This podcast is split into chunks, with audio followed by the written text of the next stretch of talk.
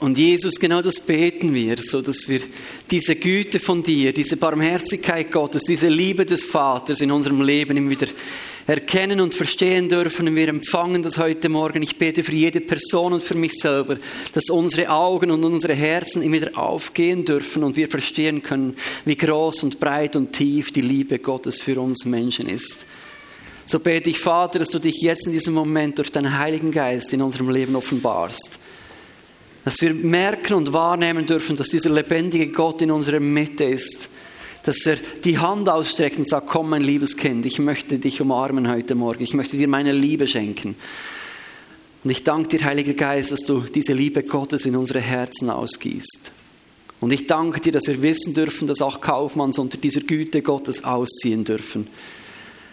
Dass sie eines Tages im hohen Alter bekennen dürfen und mein ganzes Leben lang warst du, warst du vertrauenswürdig, warst du treu, warst du mit uns. Ich danke dir, Jesus, du bist gut, unendlich gut und wir lieben dich. Amen. Ich bin etwas emotional. Ich hoffe, ich bringe das irgendwie auf die Reihe. Genau, bin tief ergriffen von eurem Weg, liebe Kaufmanns, wie ihr das macht, wie ihr da unterwegs seid und wie ihr euer Leben hingebt für Menschen. Als wir im Herbst dort waren, hatten wir das Privileg, dieses Schutzhaus zu besuchen. Und das ist nicht okay. Das sind, das sind Girls im Alter meiner Söhne, oder? 12 und 14-Jährige, die da missbraucht werden. Das ist nicht okay. Und ich bin so dankbar, dass es Menschen wie euch gibt, die sagen, wir stehen da in diesem Riss und helfen mit, etwas zu verändern. Excuse.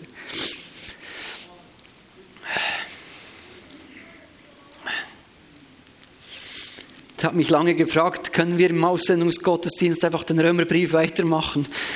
Dann kommen wir noch zu diesem Kapitel 9, da geht es plötzlich um Israel. Können wir einfach weiterfahren und so tun, als wäre nichts? Und je mehr ich dieses Kapitel 9 gelesen habe, habe ich diese Verbindung zu eurem Leben auch gesehen. So, weil Paulus spricht ja ganz stark von diesem Thema der Vorherbestimmung.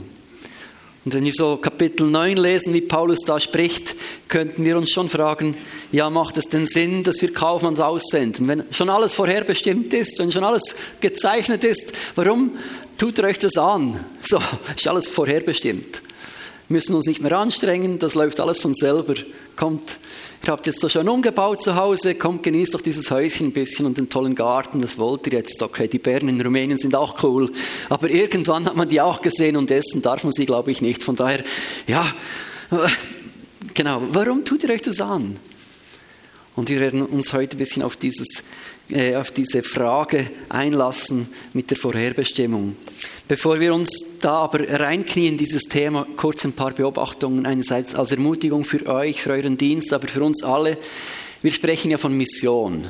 Das ist nicht dieses fromme Bekehrungsverhalten, sondern da geht es darum, dass wir als Menschen von Gott einen Auftrag haben. Segen zu sein für andere, beschenkt und zu schenken, geliebt und zu lieben. Wir, wir haben etwas empfangen und das sollen wir weitergeben. So sind wir alle Beauftragte, in dem Sinne Missionare, oder? Mit einem Auftrag, Gutes zu tun, Menschen zu dienen, Menschen zu lieben. Und Paulus zeigt hier drei ganz wichtige Dinge, was es braucht, um ein solcher Missionar zu sein. Ähm, Vers 3 beschreibt er, wer mit den Verlorenen leidet. Er sieht Israel und sieht, die sind noch nicht in ihrer Bestimmung angekommen und sagt, ich leide mit meinen Brüdern. Und das wünsche ich uns allen und besonders auch euch, dass ihr immer wieder eure Herzen öffnen könnt und mit diesen Mädchen, mit diesen Betroffenen mitleiden könnt, weil ich glaube, es ist Empathie, die uns schlussendlich befähigt, Menschen zu dienen und uns dazu bringt, auch Opfer zu bringen. Das Zweite, was er sagt, ist, er beschreibt und sieht die Stärken und Vorzüge von Israel. Ich glaube, wenn wir gut dienen wollen, dürfen wir nicht in die Position kommen, dass wir Menschen verachten und denken, das, was ist mit denen los und das sind sowieso komische, oder dass wir in einen Punkt kommen und denken, ach, die Rumänen, hä? genau, da werdet ihr sicher auch getriggert werden, andere Kultur, anderes Pünktlichkeitsverständnis, noch schlimmer als hier in der FMG, so. das, genau, das wird sicher triggern, genau. Aber ich wünsche euch und uns allen von Herzen, dass wir immer die Stärken und die Schönheit der Menschen um uns herum sehen können und nicht die Schwachheit und nicht in die Position von Verachtung kommen. Und dann Vers 6 bis 13 beschreibt er, was er für Absichten erkennt. Er sieht nicht die Baustelle oder die Ruine, wie du es so schön beschrieben hast, Christoph. Er sieht nicht das Kaputte, sondern er sieht die Möglichkeiten. sieht. Aber Gott hat noch einen Plan mit Israel. Und das wünsche ich uns mit unseren Freunden, Nachbarn, mit unserer Familie, mit, mit euch in Rumänien, dass wir immer die Möglichkeiten sehen und nicht die Unmöglichkeiten Gottes. So. Weil wir wissen, wir haben einen großen Gott, der alles kann.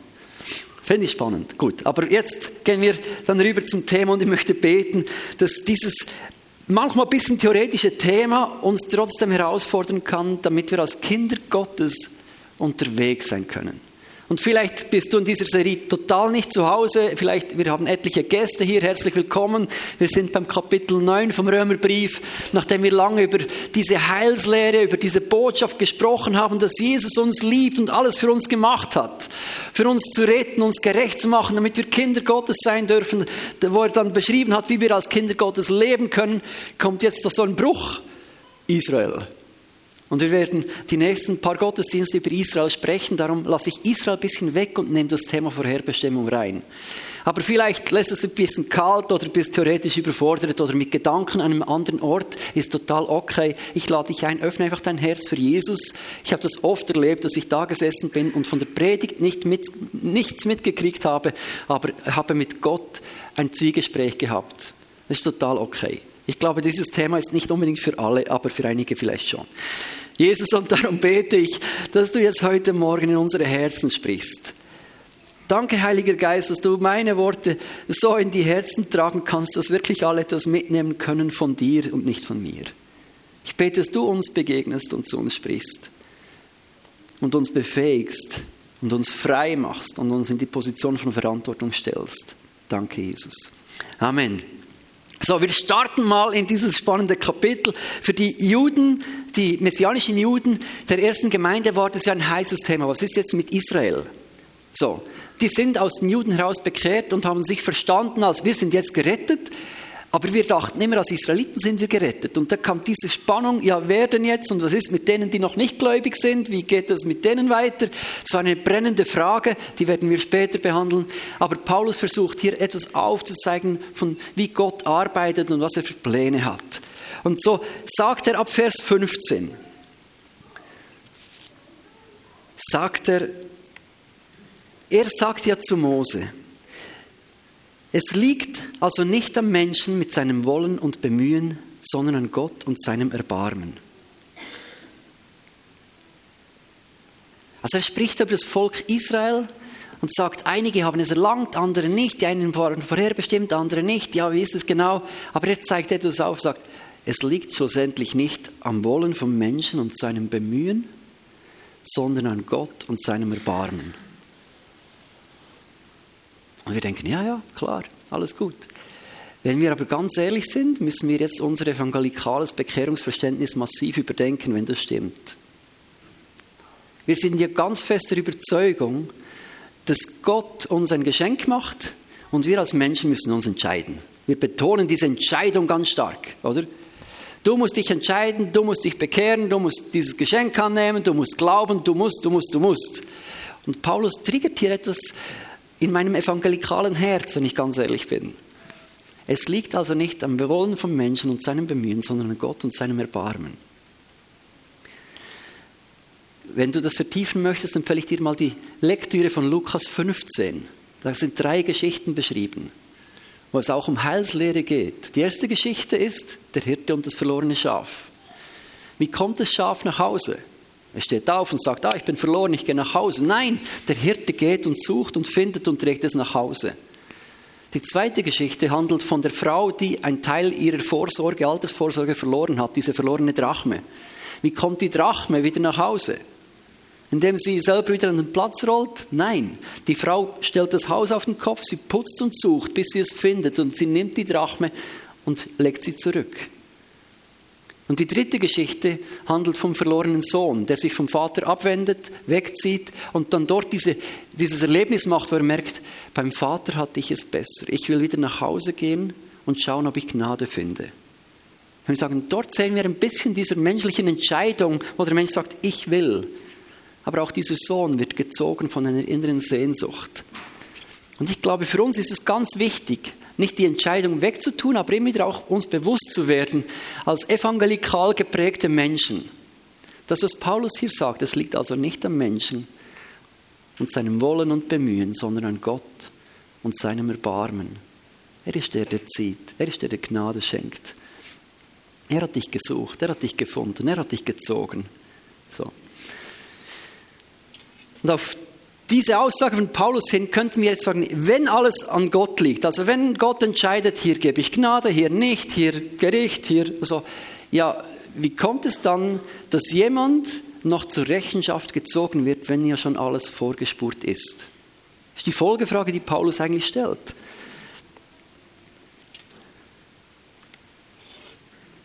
Warum zieht er noch zur Rechenschaft? Ein Beispiel von Pharao.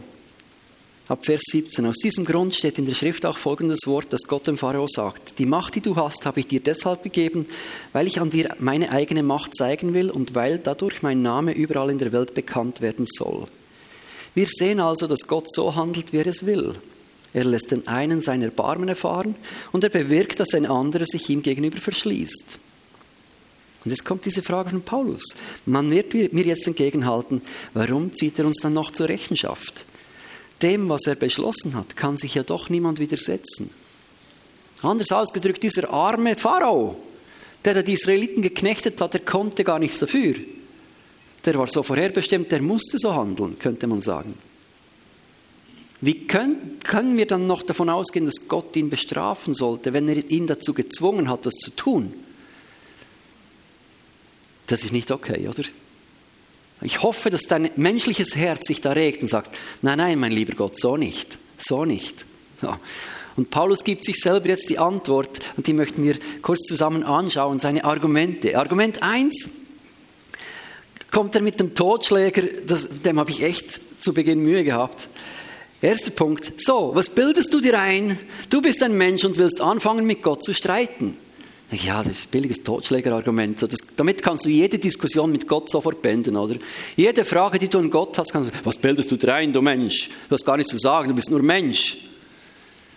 Aber ich glaube nicht, dass es, das ist Paulus sagen wollte, oder? Nicht so, schweig, du Mensch, und glaub und nick einfach.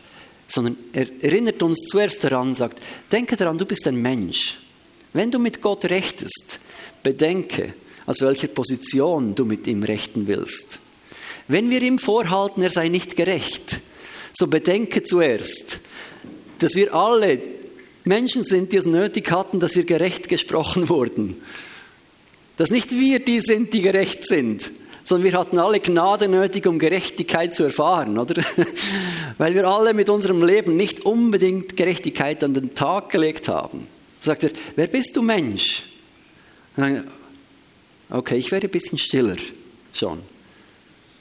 Okay.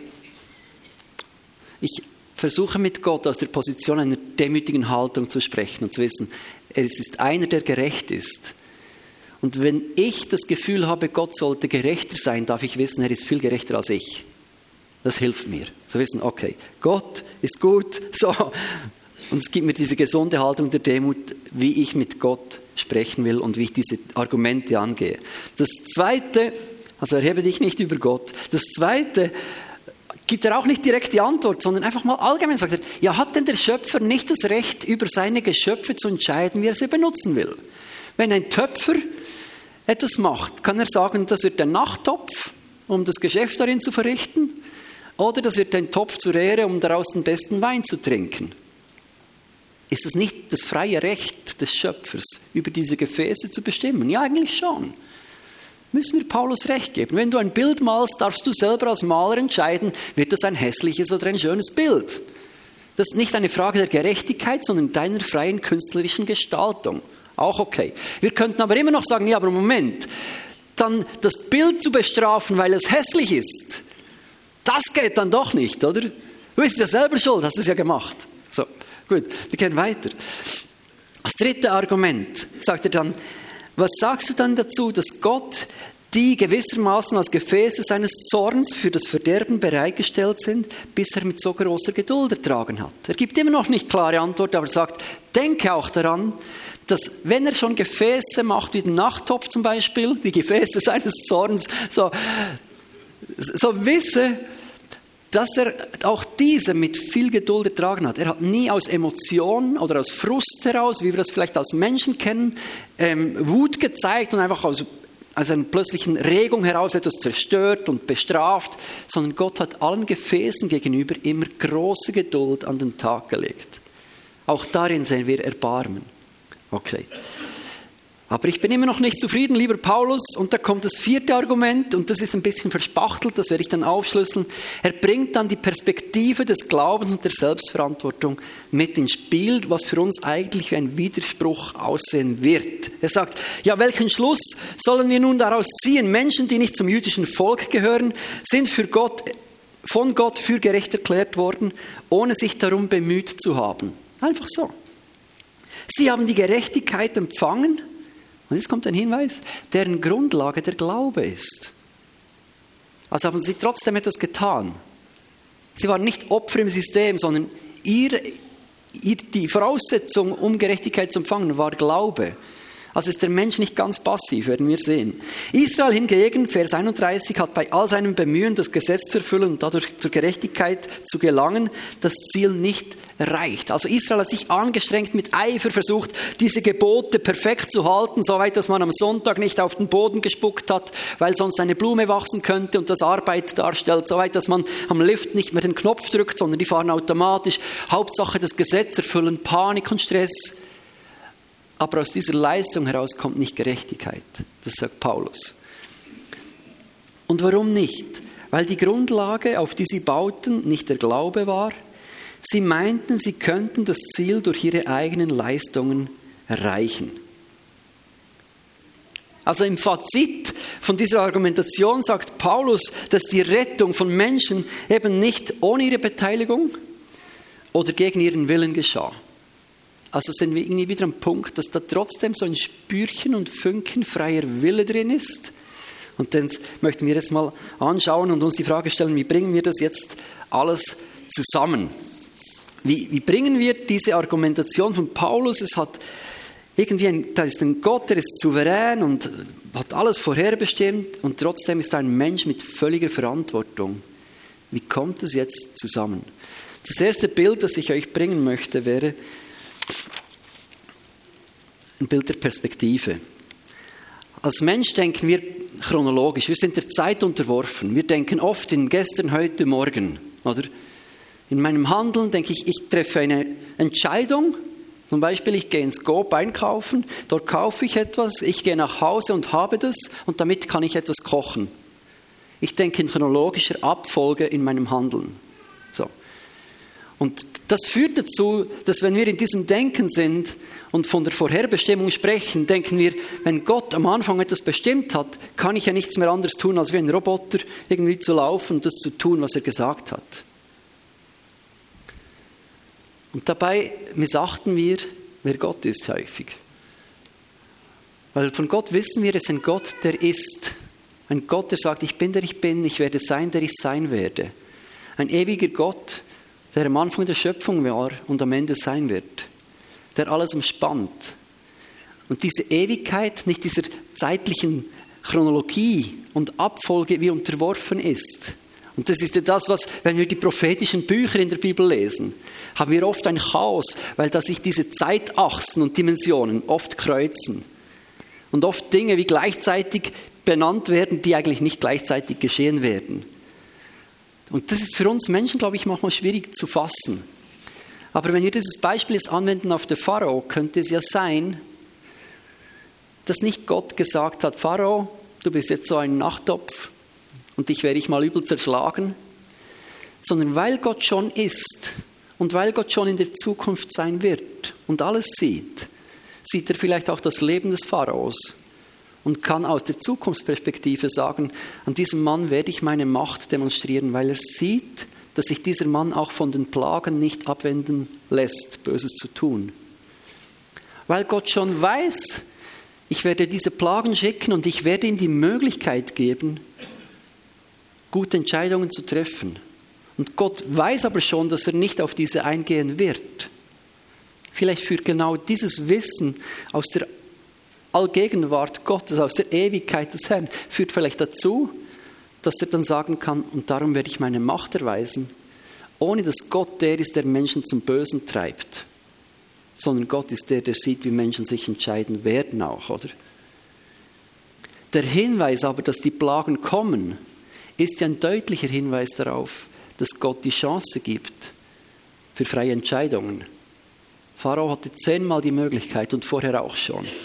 Als er die Kinder abmurksen ließ, als er immer diese Entscheidung traf, Menschen zu versklaven, zu verknechten, zu töten. So, er hatte immer wieder die Möglichkeit, gute oder schlechte Entscheidungen zu treffen.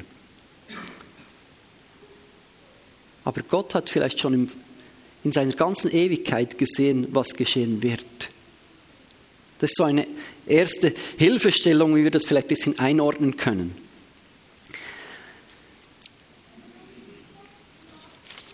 Der zweite Punkt ist, das habe ich schon angesprochen, ist zu wissen, dass,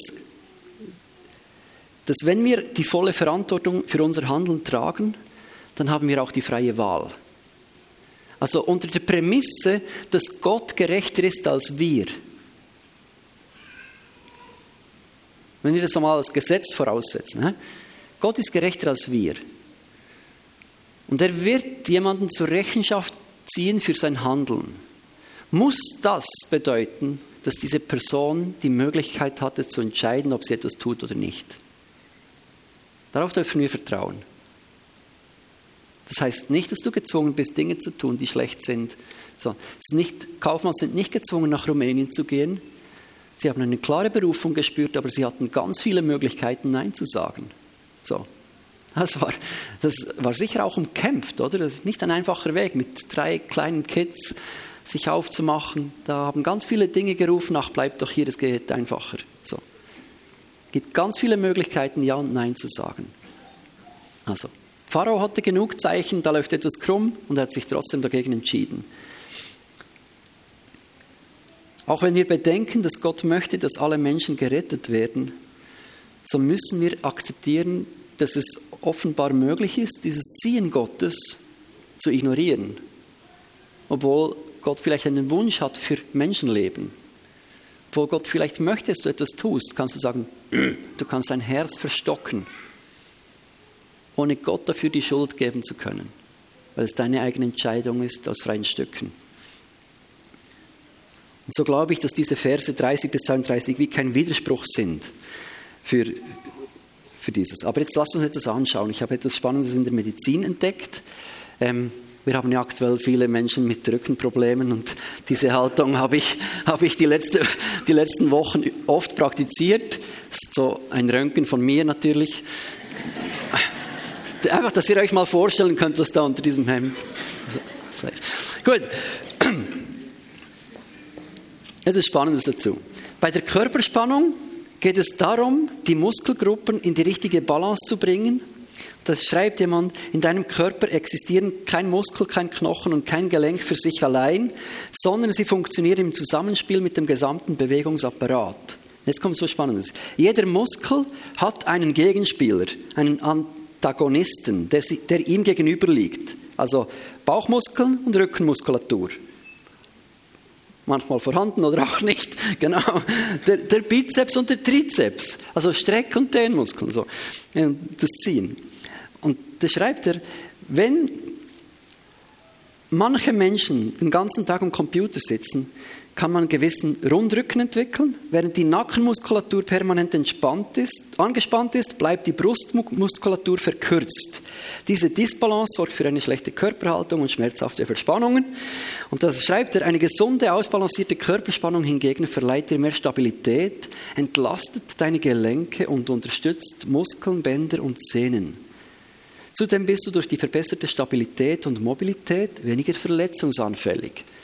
Ich will jetzt nicht abdriften in die Medizin, dafür bin ich überhaupt nicht geeignet. Aber ich finde es ein spannendes Bild, dass wir hier nicht von Widersprüchen sprechen, sondern von zwei Muskeln, die beide wichtig sind. Zwei Muskeln, die wir beide brauchen, weil das uns Stabilität geben wird. Und wir haben oft im Römer schon gesehen, diese Spannungen, die Paulus bringt. So, gerettet aus Glauben, aber mach was. Immer wieder diese Spannung, die er bringt, die wir nicht auflösen sollen. Und wir haben hier diese zwei Muskeln, der Muskel der Souveränität Gottes und der Muskel meiner persönlichen Verantwortung. die uns beide zusammen ganz viel Stabilität geben sollen und dazu führen werden, dass wir weniger verletzungsanfällig sind. Ich habe für euch eine Gegenüberstellung gemacht, was passiert, wenn wir einen Muskel überstrapazieren.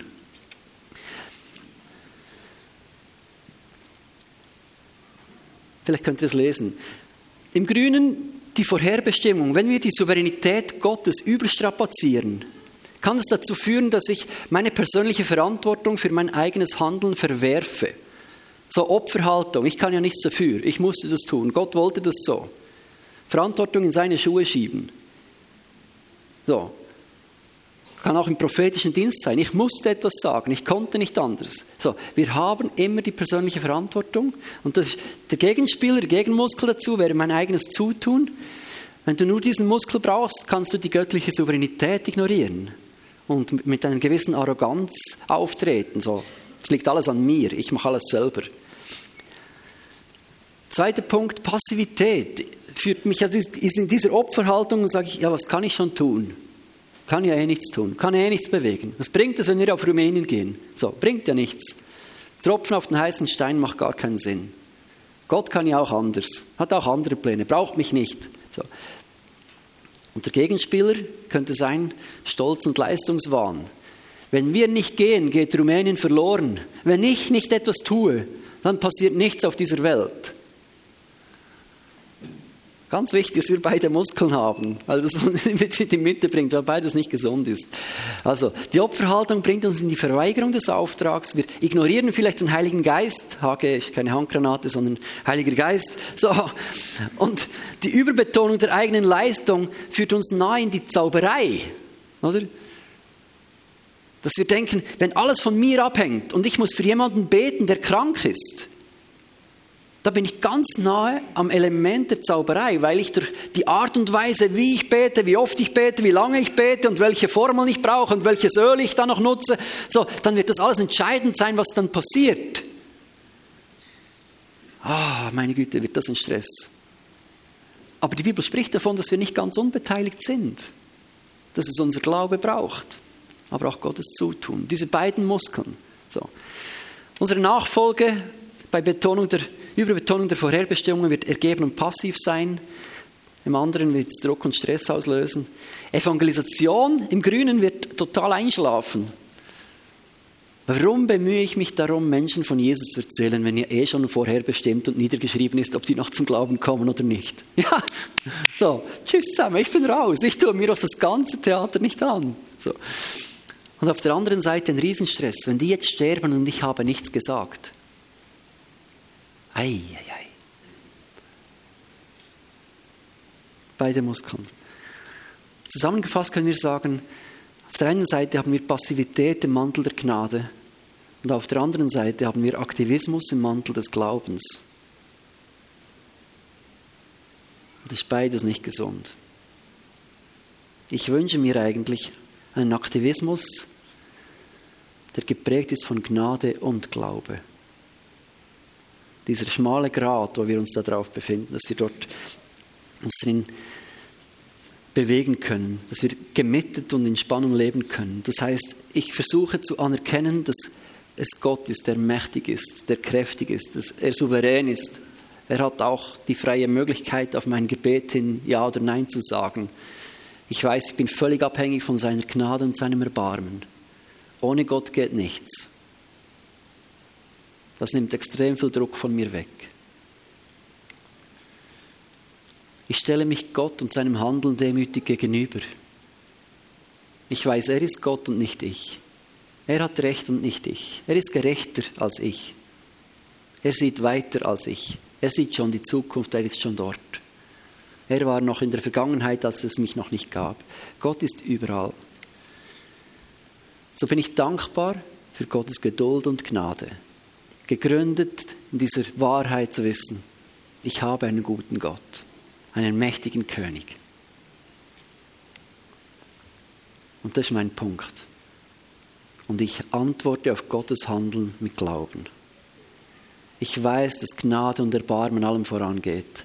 Aber ich weiß auch, dass es immer auch eine Reaktion von mir braucht. Ich weiß, dass ich freien Willen habe, Dinge zu tun und nicht zu tun. Ich weiß, dass ich für meine Entscheidungen auch Rechenschaft ablegen muss und kann.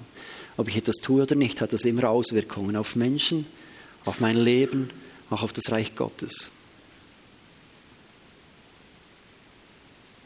Ich habe das Beispiel schon mal erzählt, als wir unsere erste Wohnung gemietet haben, wo wir heirateten vor knapp 20 Jahren, waren wir beim Immobilienverwalter, haben dort einen Vertrag unterschrieben und wir sind beide raus aus dem Büro, haben einander angeschaut und gesagt, wir hatten beide den gleichen Eindruck, wir hatten beide das Gefühl, dieser Mensch hat Selbstmordgedanken.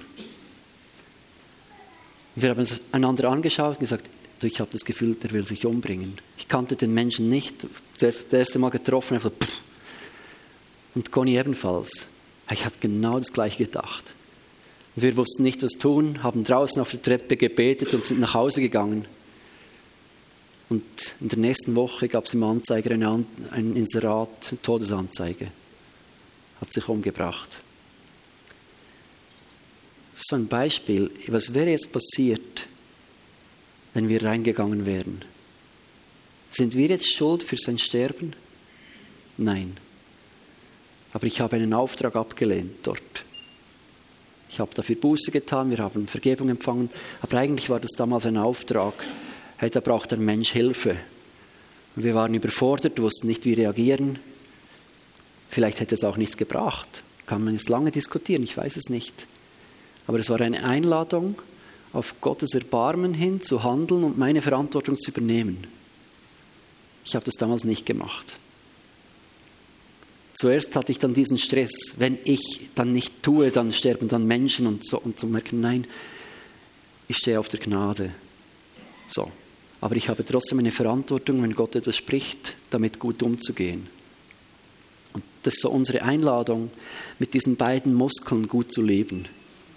Es ist ein gnädiger Gott, der zieht und wirkt.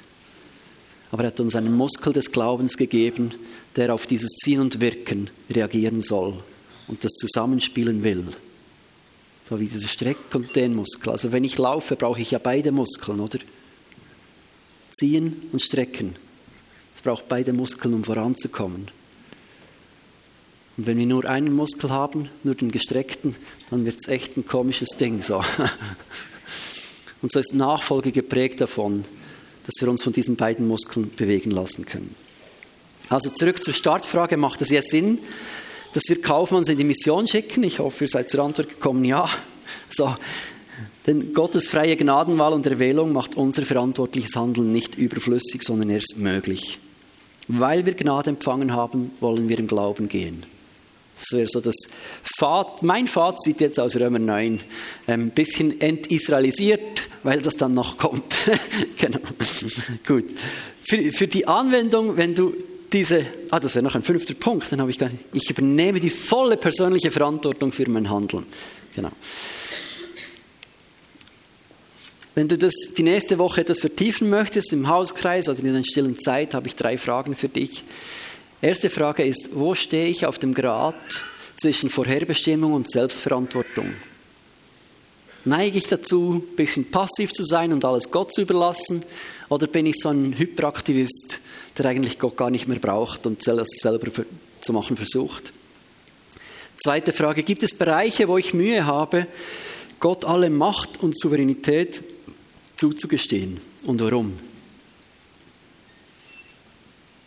Vielleicht mal spannend, sich darüber Gedanken zu machen. Gibt es Bereiche in deinem Leben, wo du Mühe hast, Gott wirklich alle Macht und Souveränität zuzugestehen und ihn Gott sein zu lassen? Und wenn ja, warum? Dritte Frage, gibt es Dinge, wo ich wie der Pharao Entscheidungen treffe, obwohl ich eigentlich weiß, dass sie falsch sind? Wo ich eigentlich so von Gott wie Wink mit dem Zunfall so erhalten habe, wo ich weiß, eigentlich wäre das richtig, aber trotzdem, ich will aber das. So. Wo du mit deinem Eigenwillen dich eigentlich gegen etwas auflehnst, was vielleicht in der Bibel geschrieben ist oder wo du vielleicht weißt, dass es richtig wäre, wo du dich innerlich dagegen aufbäumst, aber ich will nicht. So. Um mal zu überlegen, wie könnte ich diese Punkte denn aus Glauben heraus neu gestalten.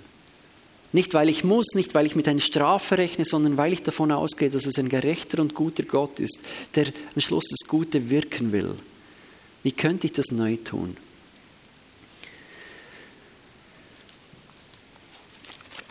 Das sind ein paar Fragen, wo du weiter darüber nachdenken kannst. Wir möchten uns jetzt nochmal Zeit nehmen, um miteinander Gott anzubeten und vor ihn zu kommen. Und vielleicht kannst du darüber weiter nachdenken und Gott auch Antworten geben oder mit ihm ins Gespräch kommen. Ich möchte gerne, gerne beten. Zum Schluss hatte noch zwei, drei Eindrücke, auch in der, in der Vorbereitung, wo ich glaube, dass, dass Menschen da sind, wo du an dir merkst, dass du immer wieder in diese Opferhaltung reinfällst. Dich immer wieder wie bisschen so wie der Pharao, aber ich kann ja nichts dafür, jetzt werde ich einfach für Dinge bestraft oder was auch immer. Du bist immer das Opfer in deinem Leben. Und ich glaube, es hat viel mit deiner Geschichte zu tun und Gott möchte dort auch Durchbrüche schenken, wo du neu dein Leben in deine Hand zusammen mit Gottes Hand nehmen kannst. So. Dann glaube ich auch, dass es Leute da sind, wo du merkst, hey, in meinem Herzen erhebe ich mich eigentlich oft über Gott. Ich habe oft das Gefühl, ich weiß es besser als er, ich, ich bin gerechter oder, oder fairer oder was auch immer. Ich wüsste, wie er müsste. So. Und dass es vielleicht auch eine Einladung ist, heute Morgen mal zu sagen, wenn du wirklich Gott bist, möchte ich mein Leben nochmal zu deinen Füßen legen und bekennen, dass ich ein Mensch bin, der Gnade nötig hat. Wo ich mich dir unter, unterordne ich möchte auch beten für Dinge, wo wir eigentlich schon wissen, dass wir sie tun sollten. Ich glaube, es ist oft auch so, der Heilige Geist in unser Leben spricht, dass du letzte Woche vielleicht ein paar Namen hattest, wo du denkst, ah, hätte ich mich melden sollen oder das hätte ich tun sollen. Und oft sind das so kleine Aufträge vom Himmel. Es sind ja nicht immer die ganz großen wie auf Rumänien ziehen, sondern oft sind es auch, hey, rufe diese Person an oder bring jemanden Kuchen oder mach dieses oder das. Dass wir dort lernen, ganz, ganz so gespürig, sensibel unterwegs zu sein. Und dafür möchte ich gerne beten und bitte euch, dass wir miteinander aufstehen können und so auch vor Gott unsere Herzen ausstrecken können als die Menschen, die wir sind. Und Jesus, ich danke dir für diese zwei Muskel. Ich danke dir, dass du uns hilfst, diese beide zu bewegen diese beide auch zu bedienen und die Bewegung zu halten, dass die nicht als Gegenspieler auftreten, sondern als Muskel, die sich gegenseitig bedienen und begünstigen. Und dass wir so eine Stabilität erhalten in unserem Glaubensleben, weil wir wissen, dass alles von deiner Gnade abhängt. Dass alles, was wir tun, nicht möglich wäre, wenn du uns nicht Leben schenkst. Jeder Atemzug ist ein Geschenk. Wir bekennen, dass du ein gnädiger, barmherziger Gott bist, der alle Macht hat. Und gleichzeitig bete ich, Vater, dass du unsere Hände stärkst, dass wir so viel Glauben und Zuversicht haben, dass wir unsere Verantwortung erkennen und tun, was wir tun können, weil wir in der Gnade gewurzelt sind. So schenk uns in diese Spannung zu leben. Ich bete für auch Durchbrüche in unseren Herzen, dort, wo wir uns vielleicht eben als Opfer fühlen, ausgeliefert, handlungsunfähig, dass wir rauskommen aus Passivität aber ich bete auch für die, die im unglaublichen Stress sind, weil sie das Gefühl haben, sie müssen die ganze Welt retten. Dass sie neu in die Gnade gewurzelt werden. Weiter tun, was sie können, aber so viel Gnade da ist, dass eine neue Leichtigkeit in ihr Leben kommt. Ich danke dir, Jesus. Amen.